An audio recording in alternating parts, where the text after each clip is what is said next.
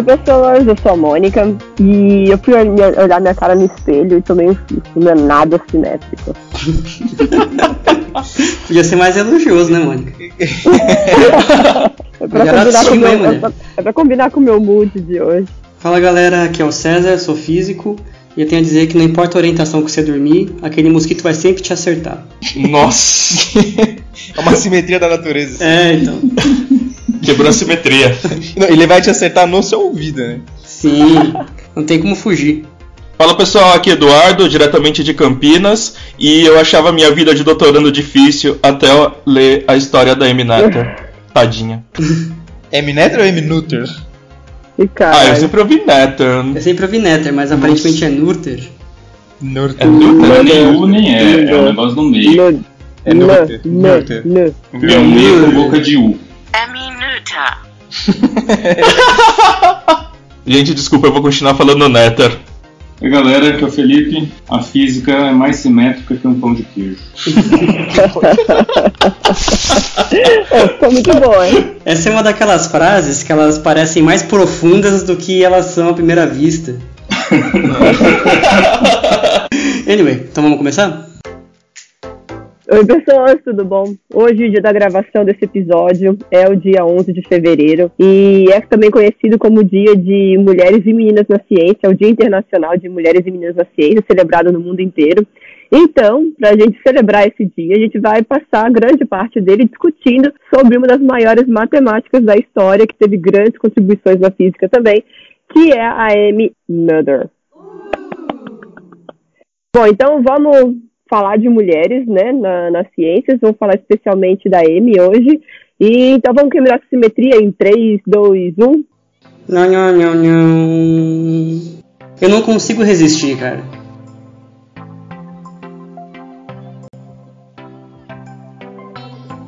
Por que, que hoje é o Dia Internacional de Mulheres e Meninos na Ciência? Esse dia, né, foi escolhido pela Unesco, né, então é um, é um Paranauê.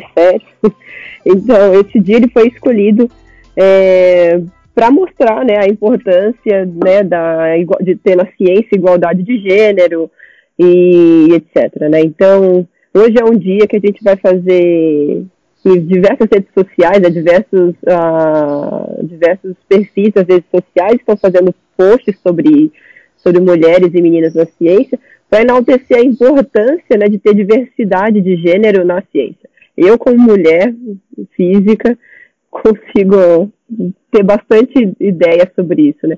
Olha, hoje em dia eu não sofro mais nenhum preconceito, mas no começo do, do, do, da graduação até eu senti bastante por parte de alguns professores e por parte de até alguns, entre, entre aspas, colegas de classe. Então, eu acho que é muito importante trazer essa discussão de que mulheres são bem-vindas nas ciências, porque esse tipo de padrão, né, de, esse tipo de preconceito tem que acabar, tem que mudar e, e é isso. E nós mulheres somos bem-vindas aonde a gente quiser. Eu queria falar um dado aqui que atualmente é, tem menos de 30% de, de mulheres na ciência e as mulheres representam a mais ou menos 50% da população mundial.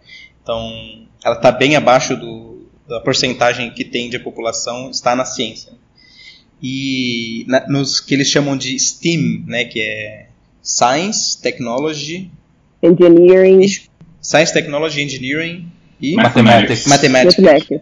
Ciência, em, em ciência, tecnologia, engenharia e matemática, só 12% eram mulheres. Ah, isso, é, isso é um dado de 2015. Da onde que é o dado? 2015. Não, não, da onde? Ah, tá, tá no site da Unesco, eu acho. Ah, ok, Unesco. Não, da Nações Unidas, não da Unesco que talvez seja relacionado. Então foram duas agências da ONU que se uniram e, e, e criaram esse dia, é isso? A Unesco e a ONU Women. É, provavelmente. Porque elas são todas subordinadas à ONU, né? Vamos começar sobre o assunto? Uhum. Então, imagina que vocês tenham um, um Game Shark. Game Shark, eu não sei se o pessoal vai saber o que é Game Shark. Né? eu não sei o que é isso, cara. É muito velha essa referência. o que é isso, caralho? Como é que, que é, um, é uma coisa que você usa pra roubar nos jogos. Né? Ih, cacete. É. Era um aparelho que você colocava nos videogames antigos para colocar os códigos. Mas, gente, isso aqui é um programa de família, um programa de gente séria. Você tá ensinando como roubar? não, não eu, tô eu tô mostrando como roubar na física. Ih, caralho. É, então. Imagine que você consiga um cheat code. Cheat code.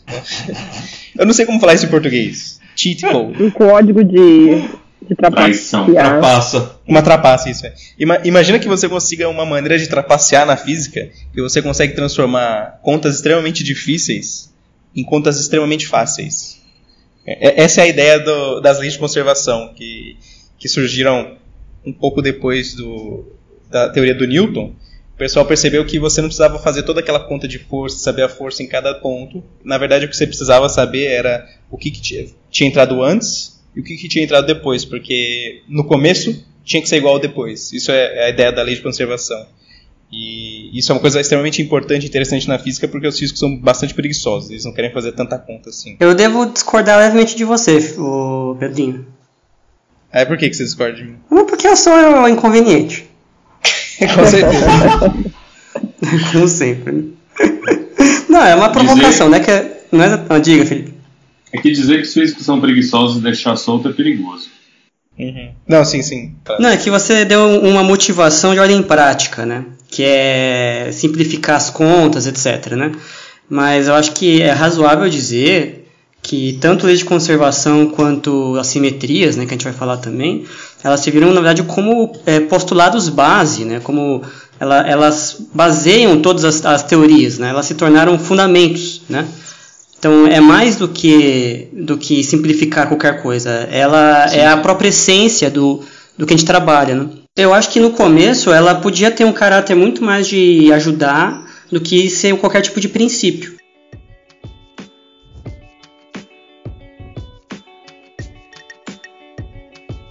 As leis de conservação surgiram paralelamente como um princípio natural e também como uma maneira de você conseguir é, roubar na matemática e transformar um cálculo extremamente difícil num cálculo muito mais simples. E, e aos poucos os, os, cientistas foram percebendo que as leis de conservação elas permeavam a natureza num sentido muito mais fundamental e transformaram as leis de conservação como um princípio físico muito fundamental e a Amy Noether foi a primeira que percebeu que esse princípio fundamental estava associado com simetrias da natureza. Então, ela conseguiu modificar o, o nosso entendimento da física é, estruturalmente. Ela mostrou, mostrando que, que as leis de conservação são realmente uma parte extremamente importante e fundamental da, de qualquer teoria física que a gente vai construir. Eu acho que é importante salientar assim que essas partes de leis de conservação é, estão no princípio fundamental da física, né? É uma forma de você enxergar o mundo. Você precisa falar de é, invariantes, né? Coisas que se conservam. No começo a gente começou a falar de energia, mesmo se a gente pensar lá atrás nos químicos, pensar em Lavoisier, que pensava em conservação de massa, ou no Dalton, que falava em conservação de matéria, a gente sempre está pensando em coisas que se conservam, né? Para a gente poder estudar o, os sistemas, né? E, bom, até aí eram princípios extremamente empíricos, né? Uh, facilitadores de cálculo, mas também para poder permitir que a gente conseguisse fazer algum tipo de experimento mas essa fundamentação matemática, por que a gente tem essas leis de conservação, vai vir realmente com o trabalho da Nether. Então, quem foi a M. Noether, ou M. Nether? Aliás, eu achei aqui o trabalho que eu estava procurando aqui da moça que traduziu o princípio para francês. Não era a conservação de momento, ela introduziu a energia cinética. Ah. Que era uma coisa que o Newton não pensava. Hum. É, que o de energia veio depois. Né? É, então. Normalmente o pessoal atribui a Euler, mas foi a Emily du Châtelet. Mas ela foi uma tradutora ou ela alterou a obra? Ela colocou apêndices na tradução. Ah. Tipo, é, ela colocava exemplos de como usar a mecânica do Newton para resolver problemas e ela acabou introduzindo alguns conceitos. O, o Newton tinha aquela coisa, né, que quando ele escreveu a obra dele, só umas três pessoas no mundo entendiam. Né? Que era um livro extremamente é, então. difícil, o princípio. Não aumentou tanto, né? Agora. é isso que eu ia falar. Tá Algum que você já tentou ler o princípio? Eu li algumas frases e desisti na hora, assim. Eu também tentei ler aquela coisa e. Não, não, mas uma, uma coisa é entender o que o Newton escreveu, outra coisa é entender a teoria dele, né? O, e tem aquela, tem aquela brincadeirinha também, eu acho que era com o Dirac, que foram falar com ele. Eu acho que era o Dirac. Aí É o foram, Dirac, era o Dirac. aí foram falar com ele que só ele e o Einstein, só umas, é, só umas três pessoas no mundo é, entendiam a teoria do, da relatividade. Era ele, o Ein- ele, o Einstein e um outro. Aí ele fala, vou querendo saber quem era o outro.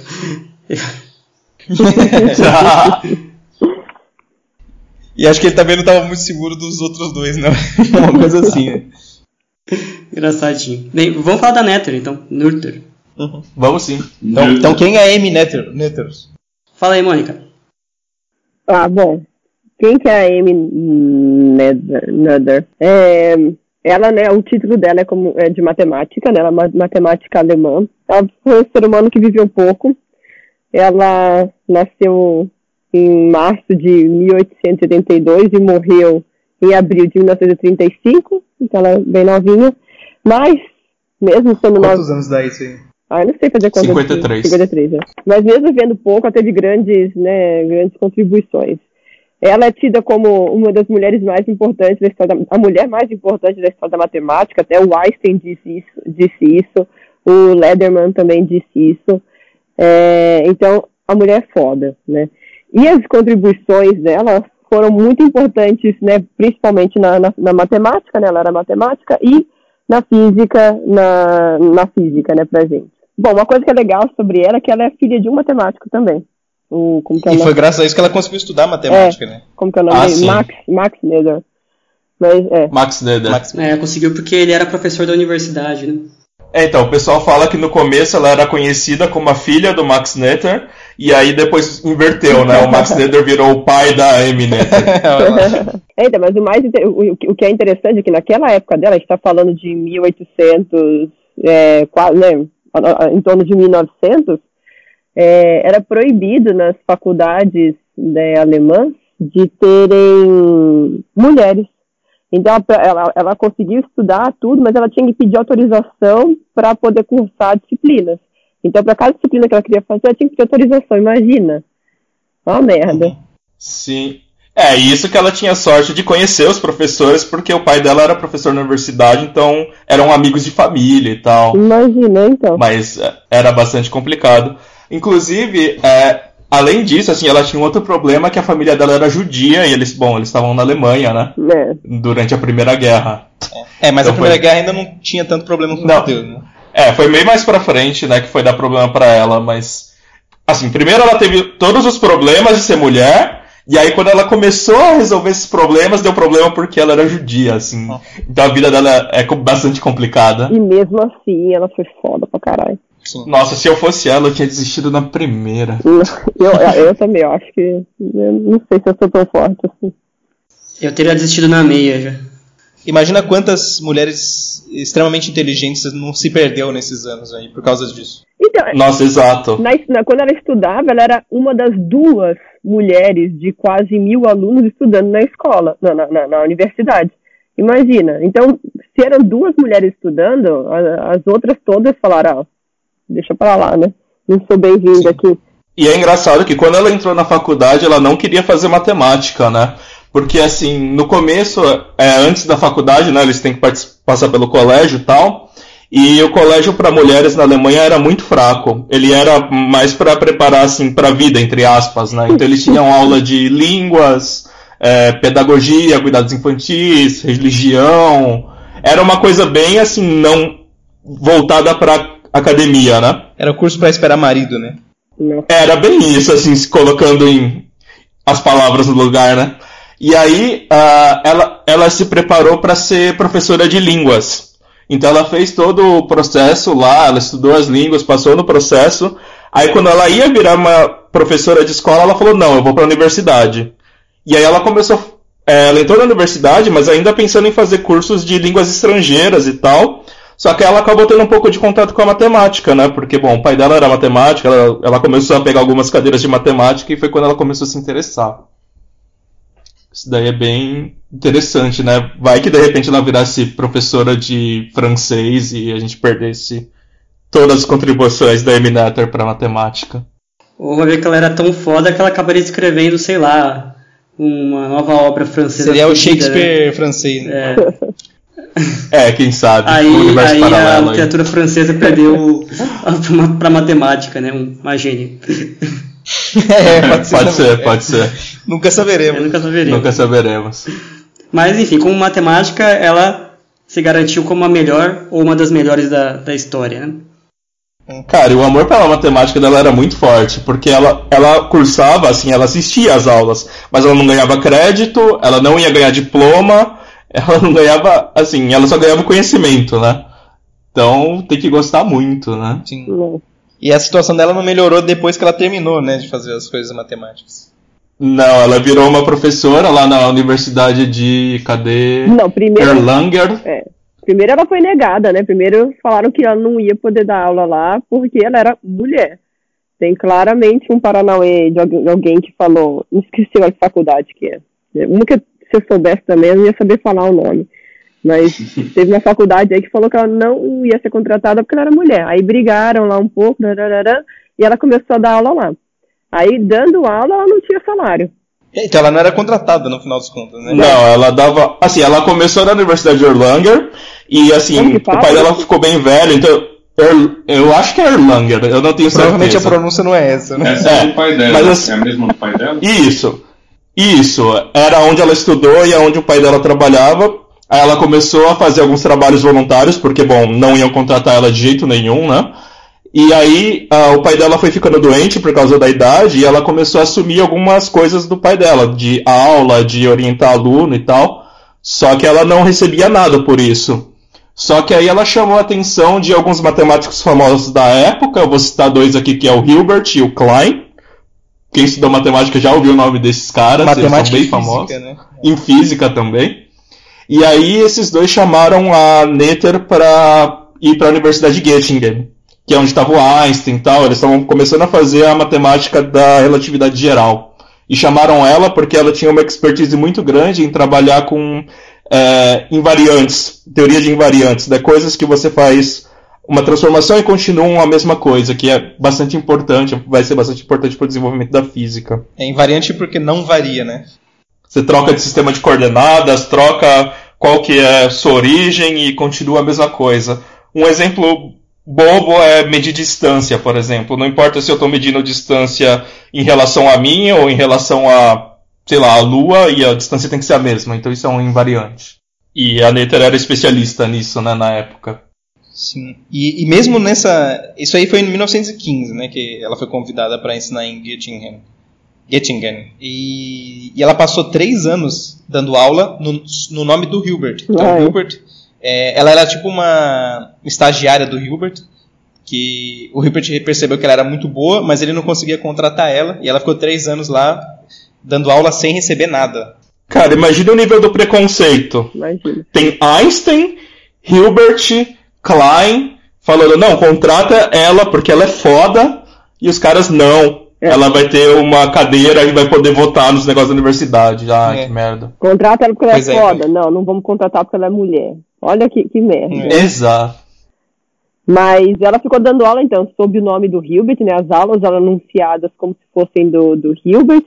E aí ela- estava meio que como se fosse a ajudante, né? Auxiliar na classe. O anúncio da aula era mais ou menos assim, né? Mas na verdade a aula era dela, e de grátis. É, exato. E, cara, imagina isso. Pra ela se submeter a isso é porque ela gostava muito, né? É. Ainda bem que ela se submeteu a isso naquela época, porque foi assim começar. Porque depois de um tempo, é, as universidades na Alemanha elas mudaram esse conceito retardado delas aí e, né, começaram a ser normais de aceitar mulheres. É, eu acho que além disso, foi graças a Amy e também a Marie Curie e outras Ah, é. cientistas que permaneceram e mostraram que eram fodas que as pessoas perceberam que as mulheres podiam fazer ciência tão bem ou até melhor que homens. Ah, sim, mas a Marie Curie acho que ainda estava melhor que ela, né? Porque a França era um pouco melhor do que a Alemanha. Sim, sim. Até porque logo depois teve a ascensão nazista e, bom, problemas. Sim. Não, o que eu quero dizer assim, foi graças ao trabalho dessas mulheres que, que as pessoas perceberam que. Não, então, mas ainda bem que elas não desistiram na primeira dificuldade que elas acharam, Sim, né? sim. E eu não sei se eu seria E nem na forte- segunda e nem na é, décima. exatamente. Eu não sei se eu seria forte o suficiente para isso. Mas eu fico muito feliz que elas não, não desistiram, né? E porque graças a elas, hoje a ciência tá, ainda não está igual, ainda não é um, um lugar simétrico com relação ao gênero, mas é um lugar que está caminhando para, né? Então, isso tudo começou com elas lá, lá, lá, lá atrás. E essa época é interessante porque isso acontecia não só na física, mas em outras ciências, nas artes, enfim. Final, é, mulheres não eram bem-vindas. É, mas é uma ascensão de, de mulheres comprando essa briga no mundo inteiro, né? Até no Brasil. No Brasil é, ainda bem. tem mais exemplos nas artes. É uma época muito difícil para elas, mas muito importante para a gente hoje. Obrigada, mulheres. Palmas para as mulheres ou não? Palmas? Palmas para as mulheres. E cara, mas voltando assim, a, a Amy só conseguiu uma posição oficial na Universidade de Göttingen depois que a Alemanha perdeu a guerra, e aí teve alguns socialistas que subiram ao poder, né? E aí as mulheres ganharam alguns, poder, alguns direitos na Alemanha, né? Mas mesmo assim foi bastante difícil. Ela ganhou o menor cargo possível na universidade, que é Privatdozent, eu não tenho certeza como se lê isso. Provavelmente tá, eu assassinei a língua alemã de novo.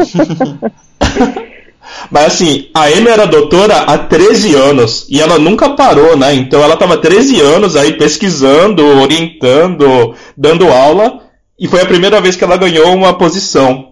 E ainda ela ganhava um salário Michuru, que era o menor salário de Göttingen.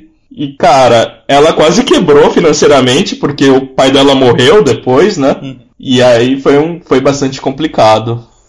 Ah, e o, o próprio Vaio, né? O, o Vaio era professor da universidade também. Ele se sentia, tem uma frase lá, extremamente incomodado que ele tinha uma posição tão privilegiada na universidade e era vizinho de sala de uma pessoa que não tinha privilégio algum, ainda que ele achasse que ela fosse melhor em matemática que ele em vários aspectos. Sim, e para você e pro Vai eu achar que você é um melhor matemático do que ele em vários aspectos, quer dizer que você é realmente muito bom, né? Pra... Ah, mas várias pessoas falaram, né? Sim, sim. E ela o e mesmo Hilbert, contratada. O Einstein, cara, eram os caras que estavam em maior ascensão na Universidade pois de é. Göttingen. Inclusive, até, o Hilbert falava que a física era muito difícil para os físicos, né? Que tinha que ser os matemáticos a construir, e ele foi chamar a Nether, né? E, e, mesmo com todas essas, essas problemáticas que ela tinha, o pessoal ah, gostava muito dela na, na universidade, pelo menos os, os, professores, né? E os alunos também. Algum, o pessoal falava que ela tinha uma, uma natureza bem, bem legal, assim, a, a, a, maneira como ela se relacionava com as pessoas. Um exemplo disso é que ela tinha o que eles chamam de Nutter Boys, né? Que ela chamava os alunos dela que ela dava aula, para casa dela, servia pudim e ficava horas e horas discutindo matemática com eles. Mas o pudim, era de, mas o pudim era de passos ou não? Ah, não, não, não. tá vendo? Ela era uma pessoa Referência, legal. Com certeza não. Era, era pudim lá Nether. Pudim lá Nether. Já tinha passado dessa fase. É. Essa fase thompsoniana. E aí quando ela foi para os Estados Unidos, ela dava aula para meninas, né? Ah, é, então ela é. começou a é que ela fugiu da Alemanha, né, por causa dos nazistas, né, que ela era judia. E eu acho que ela foi em 33 para os Estados Unidos. É. Então ela ela ficou pouco tempo lá, mas o tempo que ela ficou ela dava aula para meninas. É, isso eu não sabia. Ah, tem uma outra curiosidade legal que, assim, apesar dela ter conseguido uma posição em Göttingen, ela não conseguia publicar artigos porque eles não mandavam os artigos pela Universidade de Göttingen, eles mandavam por uma sociedade lá de cientistas, que ela não foi aceita, então ela não podia enviar os artigos por conta própria, aí ela tinha que pedir pro amigo dela lá, o Felix Klein, enviar por ela. Que caralho. Uma merda, né? Ela morreu jovem com 53 anos, antes, eu acho, das pessoas perceberem quão importante era a teoria dela, e ela morreu por causa de um cisto no ovário, né? Isso. Foi uma complicação de uma cirurgia, né? Uma cirurgia para tirar é. os cistos. Bem, a medicina na época não era tão avançada, né? Não, não. Hum. Eu acho que o pessoal tinha começado a lavar a mão para fazer cirurgia nessa época. Nossa. Nossa. Então, foi em 1847 que foi introduzido pelo Samuels, alguma coisa assim, a, a ideia de lavar a mão antes de fazer cirurgia. Okay. Caramba. Caramba. Então já tava todo mundo com a mão limpinha há quase 100 anos. A gente pensa que é uma coisa óbvia, né? Mas, porra, faz nem 300 anos que as pessoas lavam as mãos pra fazer cirurgia. Nossa é. senhora. Então, a, o trabalho da Amy, né, ela, ele é essencial e, e ele relaciona duas duas áreas importantes da física, que a princípio não são a mesma coisa, não estavam relacionadas até o teore os famosos teoremas dela, né? que é o estudo de leis de conservação e o estudo de simetrias. Né? É, a, a Amy demonstrou um, um, conjunto de teoremas que relacionava, meio que amarrava uma teoria com uma lei de conservação. E isso, ao princípio, não tinha nada a ver, e quando foi visto, foi, foi revolucionário, né?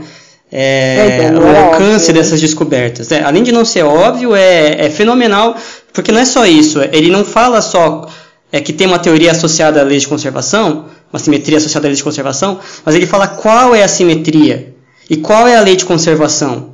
E, e não só isso, que hum. toda simetria gera uma lei de conservação e toda lei de conservação gera uma simetria. É. Uhum. Que... Mas vamos Bem, falar, isso, vamos... isso, não é verdade, né? Vamos um pouco devagar aqui. Não? Que... Hã?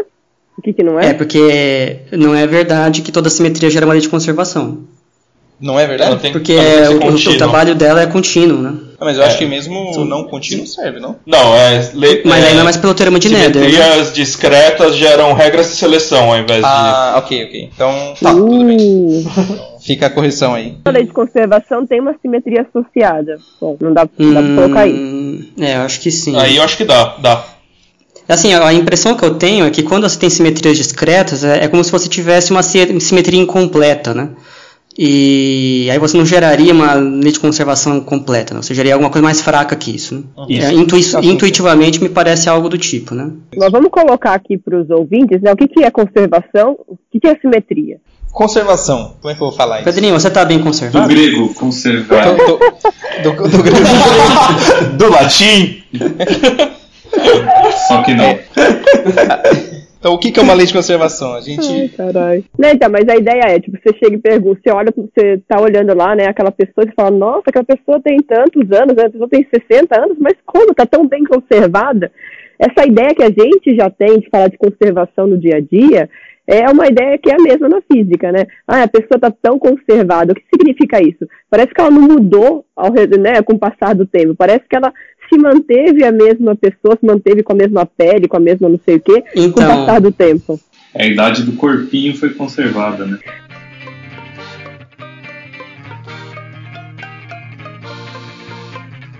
Não, aquela coisa, você, você depois de um dia de trabalho pesado, complicado, trabalhou muito, você ganhou lá, sei lá, 100 reais. Aí você bota os seus trocados ali em cima da mesa e na manhã seguinte você chega e você vê que você espera que existam 100 reais ainda e tem 90. Né? Mas você sabe que o dinheiro não desaparece nem se cria. Se ele desaparecer, alguém te roubou. Infelizmente. Né? Então, existem duas leis da vida aí envolvidas. Uma é que você tem uma lei de conservação e de conservação do dinheiro, que não é o mesmo que conservação do poder de compra, que o dinheiro não some. A outra lei de conservação é que se você deixar o dinheiro à toa, alguém pode te roubar. Então, você tem que tomar cuidado. Tem, tem, uma outra, tem um outro exemplo que ilustra bem é, lei, é, conservação. Né? E tem um, um, vídeo na internet muito famoso que perguntam para um cara, para um, uma pessoa que está na rua assim, é, como é que você faria para emagrecer? Aí o cara fala assim, não tem mistério, é conservação. Você tem que comer pouco e cagar muito. se entrou aquela comida, ou ela vai ser absorvida ou ela vai embora, entendeu? Então você tem que comer pouco para você não ganhar massa e cagar muito, que é eliminar. Não tem como desaparecer com, com a comida. Oh, eu gostei, Pedrinho. E tem uma simetria envolvida aí, Pedrinho? simetria anos-boca, né? É o fluxo de, de coisas que você come e caga. É, mas aí a gente teria que introduzir o cuísmo, né? O cuísmo. É, a sociedade não está preparada ainda. Não está ainda não.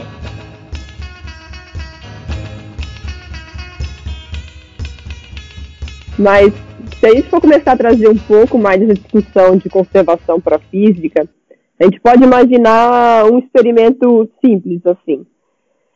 Se a gente pega uma, uma, uma bolinha, sei lá, de borracha e solta ela de uma certa altura, o que a gente espera? A gente espera que ela caia em direção né, ao chão, em, em direção à terra, e por ela ser de, né, de borracha, ela vai, ela vai, ela vai quicar e voltar para cima. Se você sempre soltar ela da mesma altura, que, qual que é a intuição? O que, que a gente, qual que, que, que a gente sente com relação a isso? se jogar ela sempre da mesma altura, né, nas mesmas condições, tipo numa sala que não tem vento, blá blá blá. Então, se a gente jogar sempre numa mesma altura, vai, a nossa intuição diz que ela vai sempre quicar e voltar para a mesma altura, né, todas as vezes. Isso significa o quê? Que tá, tá, isso daí vai surgir da onde? Vai surgir da conservação de energia, né? E quer dizer que a energia dela se manteve a mesma e né, foi, não foi alterada, né? E, e por isso ela está sempre voltando para a mesma altura. E, é, é. Essa é uma lei fundamental na física em geral, né? A energia é. ela tem que se conservar é, no todo. Né? E é por isso, por exemplo, que a gente paga caríssimo pela energia elétrica, porque você não cria energia elétrica do nada, você tem que tirá-la de algum lugar, né? É, por exemplo, da energia que o Sol manda pra gente aqui. E o Sol também tira essa energia de algum lugar que é das reações de, de fusão. Então, a energia, ela tá, que a gente entende é que ela está sempre se transformando. Ela se transforma de um tipo de energia para o outro. Então, a energia elétrica num carro elétrico se transforma em energia mecânica do carro em movimento. Nesse caso da bolinha, tinha a energia gravitacional, potencial gravitacional. Aí ela se transformou em energia mecânica da bolinha caindo. Aí ela bate no chão. O chão consegue transformar a, a velocidade da bolinha de um lado para o outro. Mas a energia se manteve nessa, nessa suposição da Mônica. E aí a bolinha subiu, começou a subir. Então ainda tem energia é, de movimento, só que aí quando ela chega lá no, no, ponto mais alto, ela tem energia potencial de novo. Então todo esse processo, a energia se conservou. Ela, ela se, foi se transformando, mas ela está sempre se conservando. Esse é um, é um, conceito importantíssimo na física, que é a energia, num sistema que conserva energia, que é o que a gente imagina do nosso universo, é, a energia inicial tem que ser a energia final. Mas, né, tem diferentes formas de energia, então a gente consegue transformar a energia em diferentes maneiras esse processo todo. E essa é a lei zero da física, né? É, Se então... qualquer teoria violar a conservação de energia, a gente vai jogar ela no lixo, porque ela tá errada e a gente gosta muito de energia. É verdade, né? Inclusive a gente postulou o neutrino assim, né? Sim. Ah, é verdade. salvar a conservação. A gente descobriu que tinha um neutrino ali roubando energia, né? A gente não sabia para onde estava. A gente viu que estava energia faltando na interação. E a gente falou, mas só pode. Essa energia só pode estar sendo carregada por alguma outra coisa, né? E aí foi que descobriram o neutrino.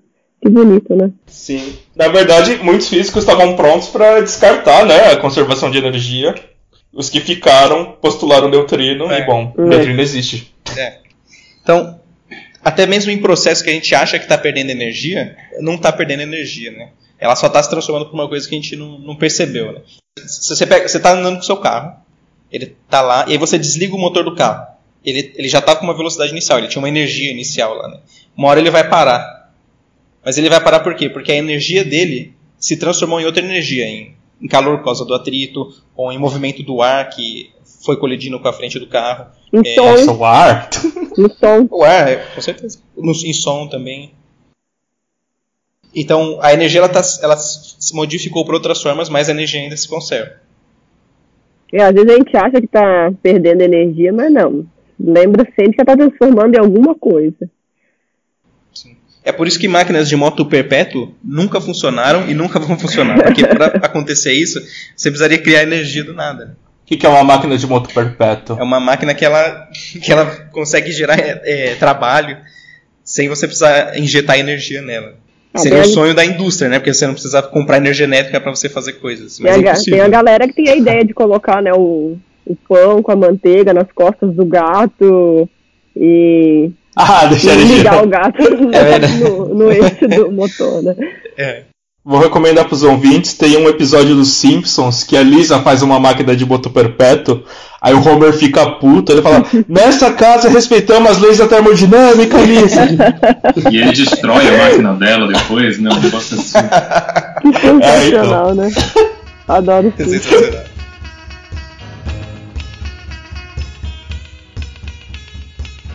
Próxima quantidade conservada, então. Carga elétrica é então, um outro exemplo de lei de conservação é, é conservação de carga elétrica, né? Então, todo mundo conhece no dia a dia, quando você tem raios aí, quando chove, ou quando se leva um choque, fenômenos elétricos, né? Seu computador, todas as coisas na sua casa funcionam com eletricidade, né? E todos uh, esses fenômenos elétricos, a gente acredita que são gerados por um, uma entidade que a gente chama de carga elétrica. Existem dois tipos de carga elétrica, as positivas e negativas. E as positivas é, a, a, os mesmos tipos repelem, né, a positiva repele a positiva, a negativa repele a negativa, e tipos diferentes se atraem. Né, a negativa é atraída pela positiva. Né?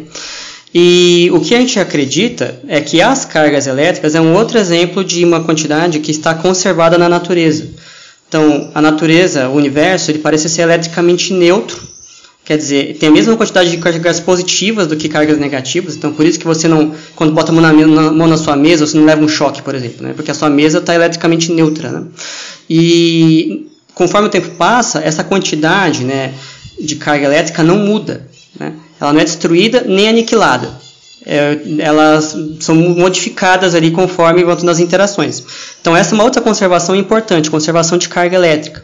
Se não fosse conservada a carga elétrica, poderia ser que o universo ele fosse evoluindo e virasse um universo que não fosse mais neutro e eletricamente. E se isso acontecesse, todo tipo de efeito começaria a aparecer. Porque a eletricidade, o eletromagnetismo é muito mais poderoso que a gravitação, por exemplo. Sim. Que... É, isso, inclusive, mostra o quão precisa ser conservada a carga elétrica, né? Porque a gravidade é o quê? É 10 a 40 vezes mais fraca. Mais fraca, a, é. Então, se você tiver uma, pequena, uma diferença de 10 a 40 vezes de carga elétrica, 10 a menos 40 vezes, né? De carga elétrica, você começa, você vai ter, é, a, eletromagnetismo vai gerar efeitos mais poderosos que a gravitação em grandes escalas. E aí seria o caos, né? Sim, isso mostra o quão quão bem conservada é a carga elétrica no nosso universo. Né? Então não é só que ela é, é, conservada, ela é exatamente conservada, a gente acredita. Né? É outro Diga. exemplo dessa de conservação da carga, né? Aquele exemplo bobinho que a gente começa quando a gente que a gente vê quando a gente começa a mexer com eletricidade no colégio, que é, por exemplo, né? Você pega um bastão de vidro e você atrita com você atrita com ele com, com um pano, né? Então, com uma flanela, né? Então, você está lá com um bastãozinho de vidro, que é eletricamente neutro, a gente assume que está eletricamente neutro no começo, e a flanelinha aqui também. Então, você vai lá, atrita um no outro, né? Aí, você, você aproxima esse bastão de vidro do seu cabelo. Depois, o que acontece? Seu cabelo vai ser atraído pelo bastão de vidro, né? Mas por que isso?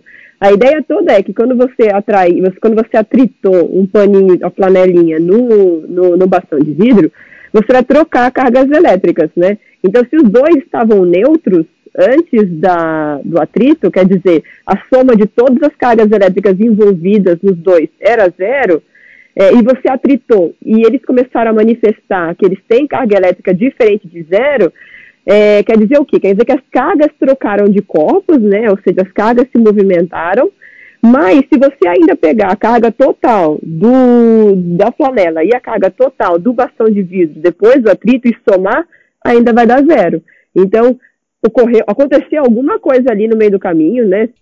Aconteceu algum Paranauê, mas o, o resultado final desse Paranauê é, o, é igual ao resultado inicial, ou seja, a carga total não se alterou.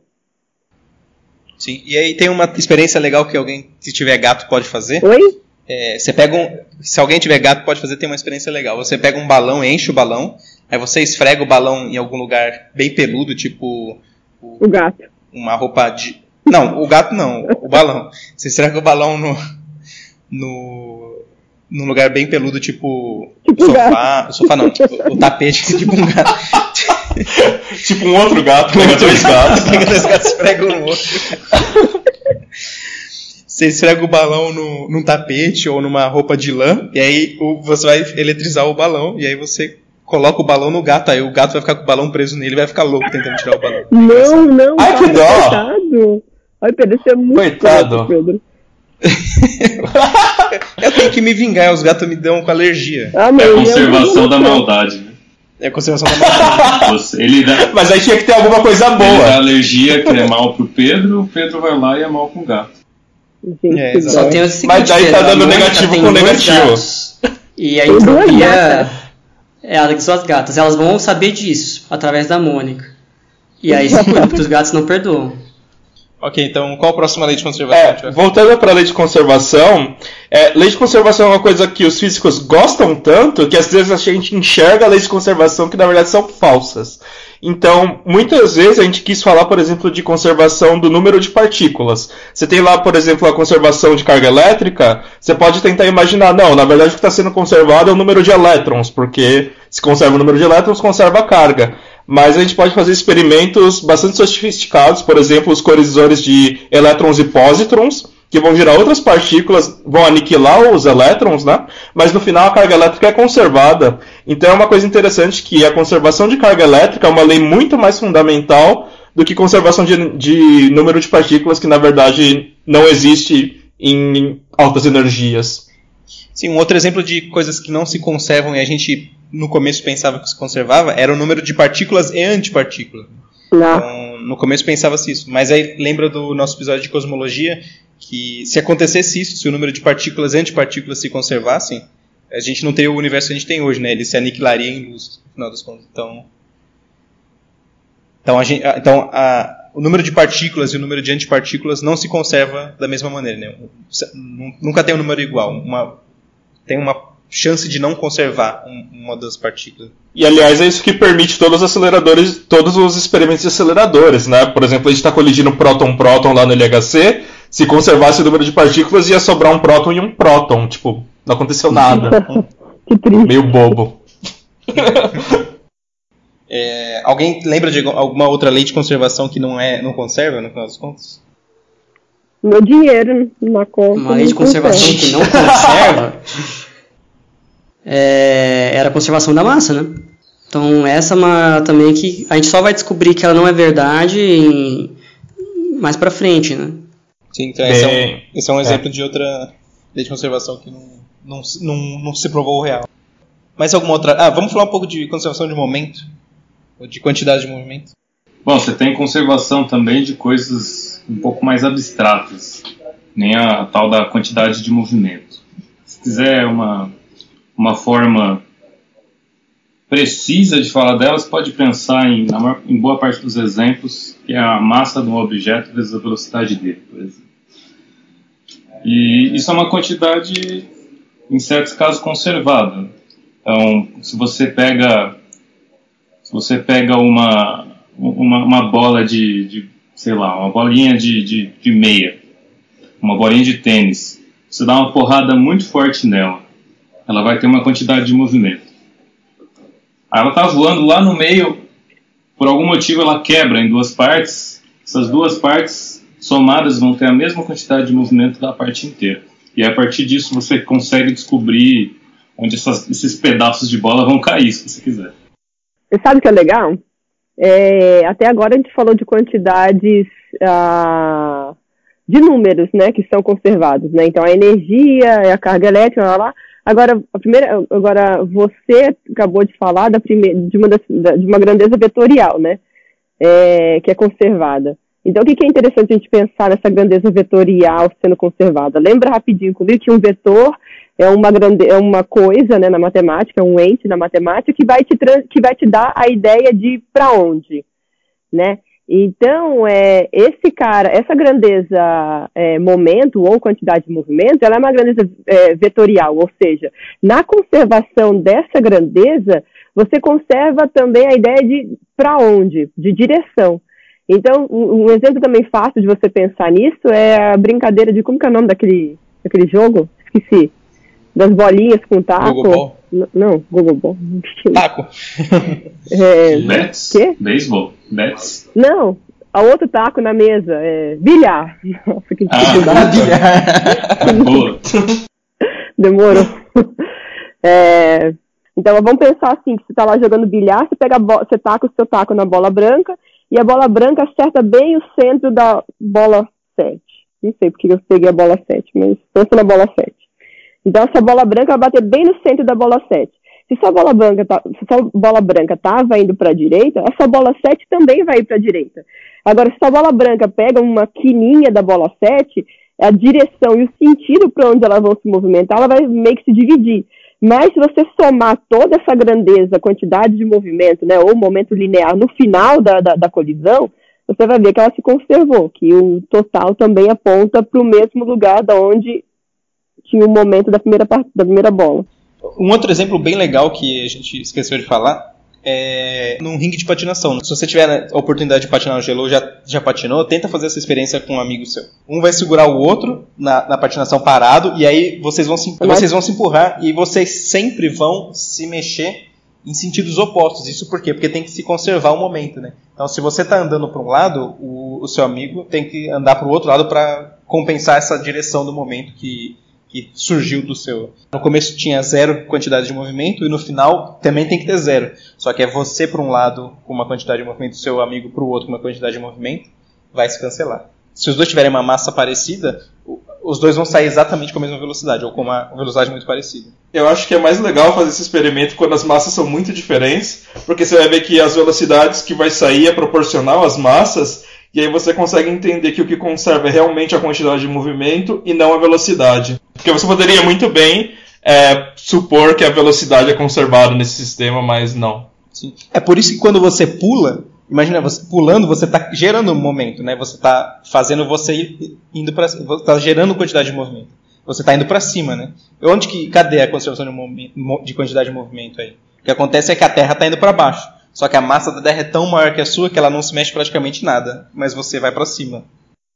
Mas uma coisa, uma coisa importante que o pessoal percebeu é que essa conservação de quantidade de movimento, ela só acontece no sistema quando não tem forças externas. Né? É, então, existe uma razão para se conservar a quantidade de movimento, que é a falta da força externa. E aí isso come, o pessoal começou a perceber que será que não tem uma, uma razão para existirem as outras conservações? Que é aí que a Amy Noether volta em cena e, e mostra que existe sim. A lei de conservação falha justamente porque você não tem um sistema fechado, né? A partir do momento que você fala que tem influência externa, já cagou tudo, né? Você precisa ter um sistema fechado coisas que causam força no sistema estão dentro do sistema, né? Senão não tem conservação nenhuma. E aí, vamos falar de simetrias? Vamos lá. Simetria é um pouquinho diferente, né? Porque a gente não escuta na escola muita coisa, né? O que, que é simetria? Eu estou olhando na Wikipédia aqui, e a Wikipédia diz que na linguagem de todo dia se refere a uma noção de é, proporção e equilíbrio buscando Nossa. harmonia e beleza. E na linguagem matemática? Na linguagem matemática a gente pode pensar em transformações. É uma coisa que continua igual a partir de uma transformação. Um exemplo clássico. Imagina uma pizza. Uma pizza bastante homogênea tal.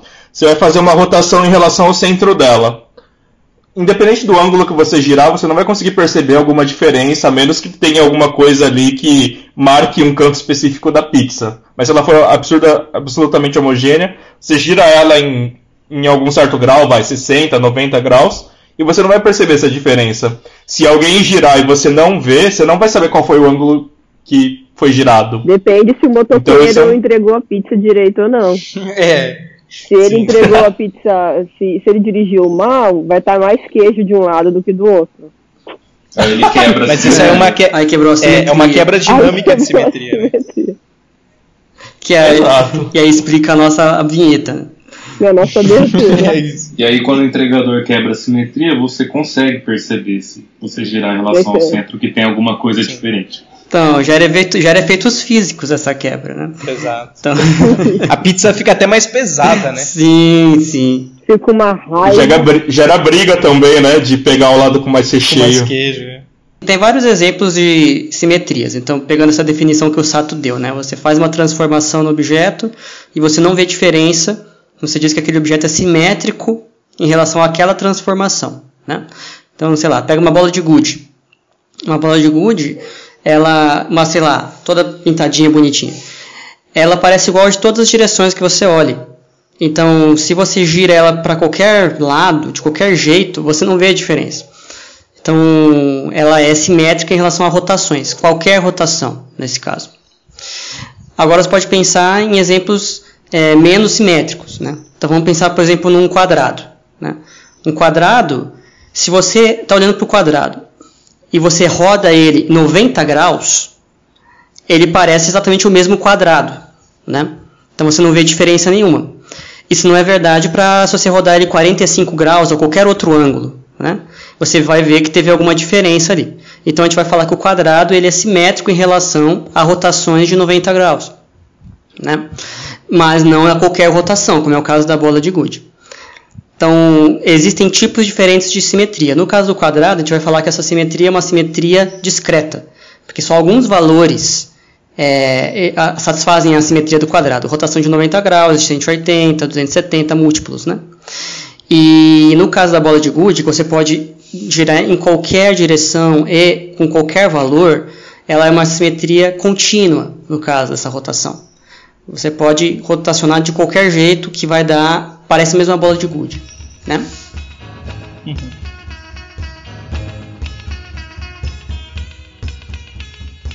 Tem outras coisas que têm é, simetria ou parecem ter simetrias. Por exemplo, a estrela do mar, que ela tem uma simetria quíntupla, né? Que ela tem cinco patinhas. Oi? A menos que você quebre, aí nasce. Que estrela do mar é uma essa? Uma estrela do mar. A minha é redonda. Não é?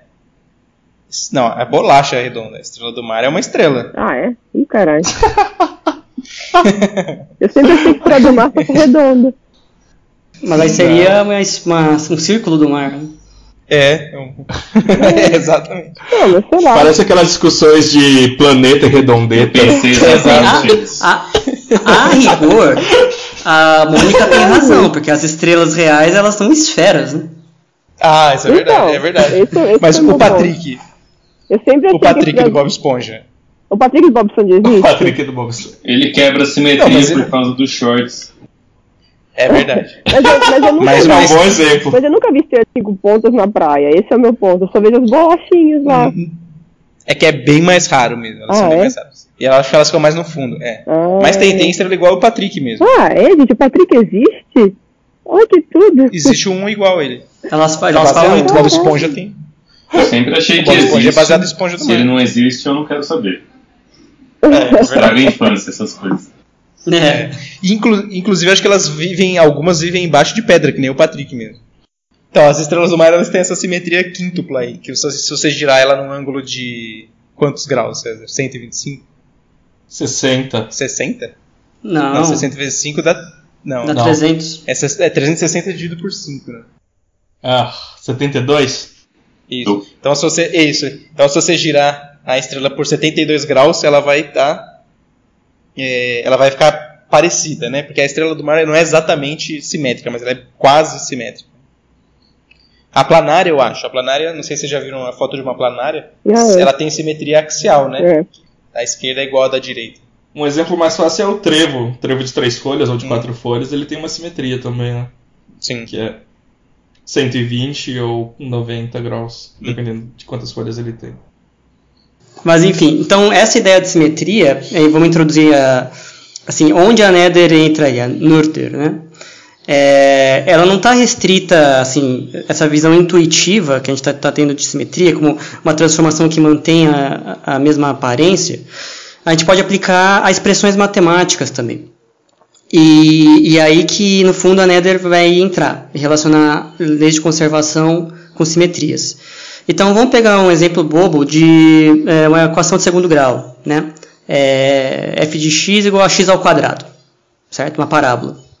Se você é, você pergunta assim, o que acontece se eu trocar o x da minha equação, eu, eu mudar ele para um menos x'. Então vou chamar x' uma nova variável e eu falo que x é igual a menos x'.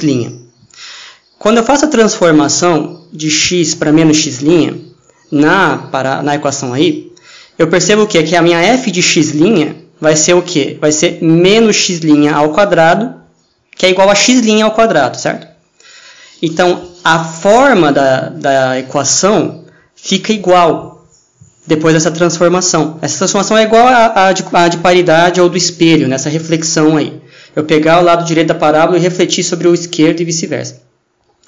É, no caso da, da, da, parábola, você já vê que ela é simétrica em relação ao eixo y. Né? Então, se você rodar ela em, direção, em relação ao eixo y, ela fica igual. E é isso que essa transformação está fazendo. Então, a gente vai falar que a parábola ela é simétrica em relação à transformação de paridade. É uma transformação de x indo para menos x, né? menos x'. Então, aí é um exemplo que a gente está falando que essa equação satisfaz esta simetria. Né? Essa simetria está ali dentro da, daquela equação, ela fica com a mesma forma. Então a gente fala que essa equação ela é covariante. Né? Ela não é idêntica, porque você mudou a variável, né? ela agora é x' não mais x, então ela não é invariante, mas ela mantém a mesma forma, então ela é covariante. Bom, e isso que o César está falando tem uma coisa fundamental na física, né? É que as leis da física devem ser as mesmas, independente de onde você escolhe o referencial, né? Que, que eu quero dizer com isso? Não importa se eu esteja aqui na minha casa ou, sei lá, no laboratório CERN na Suíça, as leis têm que ser a mesma. Eu não posso, só porque eu troquei de lugar ou eu rotacionei o meu sistema, que tem alguma diferença nas leis da física, né? Então isso daí é tem um papel fundamental na formulação da física. É, e não só isso, é, se você faz a, a, o experimento hoje, ou amanhã, ou se você fez ontem, uhum. ele tem que dar o mesmo resultado. Isso também é uma simetria, né? É uma Sim, simetria temporal. Né, exato. Né, é, as leis da física elas valem hoje ou amanhã ou ontem, vai dar. Supõe-se que são as mesmas leis que se você fizer um experimento aqui na minha casa, um experimento, sei lá, 500 quilômetros de distância aí, sei lá, em São Paulo, vai dar o mesmo resultado. Então não importa o ponto que você está, né? É, as leis elas são invariantes, né? Por, por translação, nesse caso. E se eu fizer um experimento com uma certa orientação ou mudar a orientação dele, na ausência de um campo gravitacional aí, você espera que dê o mesmo resultado também. Né? E, então essas são todas simetrias da, das leis da física. Né? Elas são simetrias mais abstratas, né? mas também são simetrias. Uh, então, simetrias quanto a daquela do quadrado, né? de você rodar 90 graus e tal. E com isso a gente pode fazer. Contínuas, né? Elas são o quê? Esse é, o, esse é um ponto importante. São simetrias contínuas. É, exato. Ao contrário da do quadrado, elas são contínuas. Ela é que nem a bola de gude, né? Então, o tempo, o tempo ele é uma variável contínua, né? Ela varia continuamente. Então, se eu estou hoje, ou daqui a um milésimo de segundo, ou daqui a 100 anos, não importa quanto tempo, eu espero que as leis sejam as mesmas. Então, é, é uma simetria contínua em translação temporal, que a gente chama, né? A mesma coisa com o espaço. Eu posso andar 1 metro, 2 metros, 50 milímetros, 50 micrômetros, um ano-luz. Eu espero que, se eu repetir o experimento nessas, nessas distâncias, nessas posições diferentes, eu vá ter o mesmo resultado. Simetria de translação.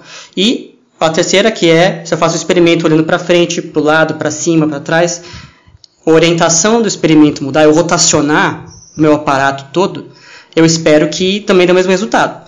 Então, quando os físicos vão fazer um experimento qualquer, eles não estão preocupados de se eu vou orientar para cá ou para lá ou para lá a máquina. Né? Normalmente isso não é, não é um papel. É por isso que eles imaginam que vai dar o mesmo resultado, não importa a orientação do experimento. Né? Então, essas três. Lembrando que rotação é rotação do sistema inteiro. Exato. Então, por exemplo, se você está fazendo um experimento que depende do campo gravitacional da Terra, você teria que imaginar um experimento que a Terra está rodando também e de forma que continue apontando para a mesma direção, né? Uhum.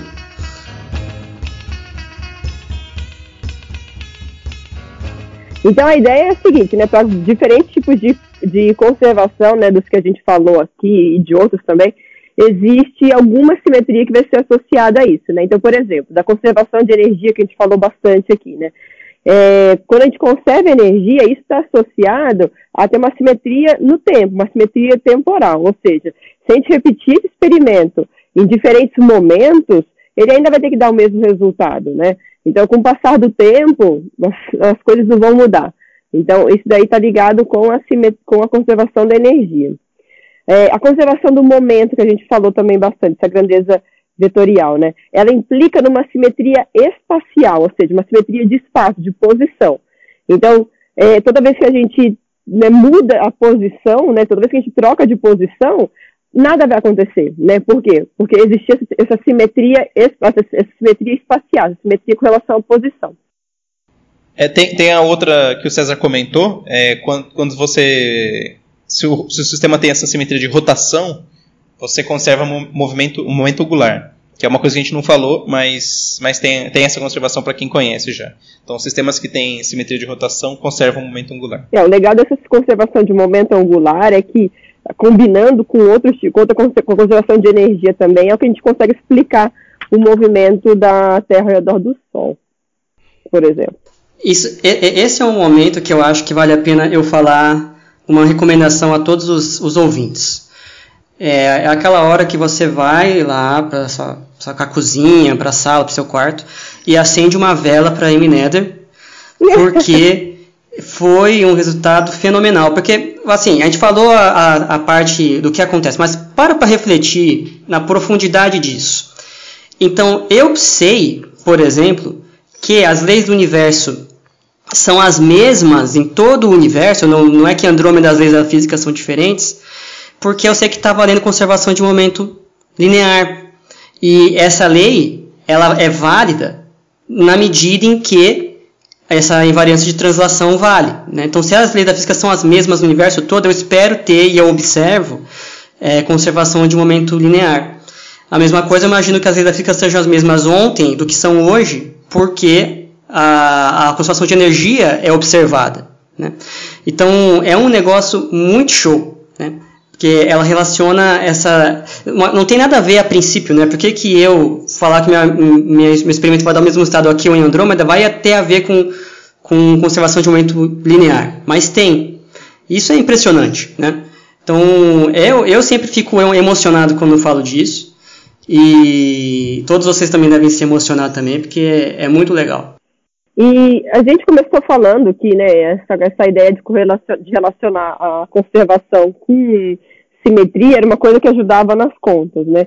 Mas na real, né, para que, que a gente usa essa, esse teorema de, de Nether, né, de Noether, aplicado né, no, no, nosso dia a dia, né? A ideia é que esse teorema ele vai ajudar a gente, por exemplo, a explorar tipo, aspectos do universo que a gente ainda não conhece direito as leis nele envolvidas. Então, usando essa ideia das coisas que a gente conhece, desse teorema, desse teorema que a gente conhece, a gente consegue explorar coisas desconhecidas para a gente. Sim, e, e, quando a gente percebe que tem uma lei de conservação, a gente busca é, a simetria envolvida nisso. Né? Então, Exatamente. Então, começaram a procurar leis de conservação, é, simetrias quando tinha lei de conservação. E aí eu então, aí a pergunta que surge, por exemplo, é: se a carga se conserva, que, que simetria que está envolvida nisso? Eu acho que isso é uma coisa para o próximo episódio. Hein?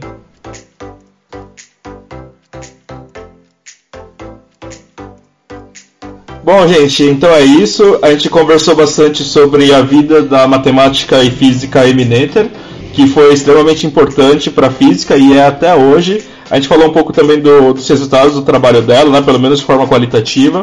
E, gente, eu acho que o resultado do teorema de Noether, que é esse que a gente falou, ligando leis de conservação e simetrias, o resultado mais bonito, talvez o teorema mais importante da física. Aqui eu estou botando minha mão no fogo um pouco porque outras coisas, mas assim, é um dos resultados mais bonitos que existem. E ele é uma base para toda a física de partículas que a gente começa hoje, assim, quando a gente vai fazer um modelo de física de partículas, a primeira pergunta que a gente faz é quais são as simetrias que eu vou colocar na minha teoria e quais vão ser as, implicações dessas simetrias lá na frente para ver se é, a teoria que eu estou fazendo vai descrever o, a natureza, né? Então isso daí é uma coisa fundamental que deixou marcas é, incríveis na forma de como a gente faz física hoje. Então um grande viva para Mineter. Não esqueça de seguir a gente nas nossas redes sociais. Então caça a gente lá no, no Facebook, no Twitter, no Instagram. Segue a gente, fala com a gente, manda suas dúvidas, suas críticas, suas sugestões. E a gente vai curtir interagir com vocês. É isso, gente. Oh.